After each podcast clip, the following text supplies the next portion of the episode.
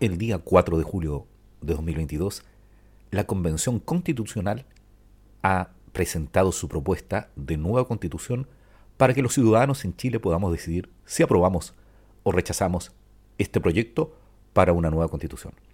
En este podcast te daremos a conocer todo el articulado de la propuesta de nueva constitución en Chile. Soy Edgardo Lovera, comencemos.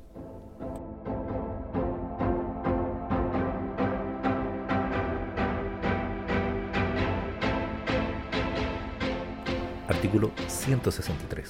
1. Las organizaciones políticas reconocidas legalmente implementarán la paridad de género en sus espacios de dirección, asegurando la igualdad sustantiva en sus dimensiones organizativa y electoral y promoviendo la plena participación política de las mujeres.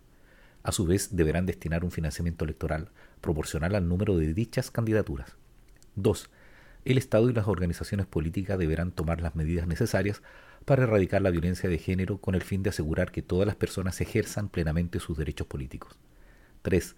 La ley arbitrará los medios para incentivar la participación de las personas de las diversidades y disidencias sexuales y de género en los procesos electorales. Artículo 164. 1. Un órgano autónomo con personalidad jurídica y patrimonio propio, denominado Servicio Electoral, ejerce la administración, supervigilancia y fiscalización de los procesos electorales y plebiscitarios, del cumplimiento de la norma sobre transparencia, límite y control del gasto electoral, de las normas sobre organizaciones políticas, de las normas relativas a mecanismos de democracia directa y participación ciudadana, así como las demás funciones que señale la Constitución y la ley. 2. La Dirección Superior del Servicio Electoral corresponde a un consejo directivo que ejercerá de forma exclusiva las atribuciones que le encomiende la Constitución y las leyes. 3.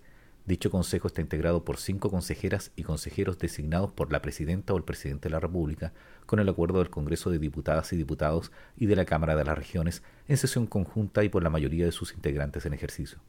Durarán ocho años en sus cargos, no podrán ser reelegidos y se renovarán por parcialidades cada cuatro años. 4.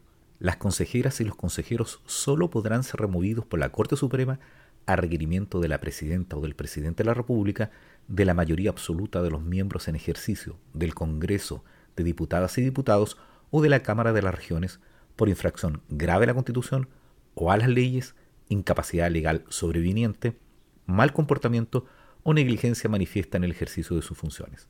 La Corte conocerá del asunto en pleno, especialmente convocado al efecto, y para acordar la remoción deberá reunir el voto conforme de la mayoría de sus integrantes. 5. En lo referente a la democracia participativa, y a los mecanismos consagrados en esta Constitución, es función del servicio electoral promover la información, educación y participación ciudadana o electoral en relación con tales procesos, en colaboración con otros organismos del Estado y la sociedad civil. También deberá velar por la implementación y la recta ejecución de estos mecanismos.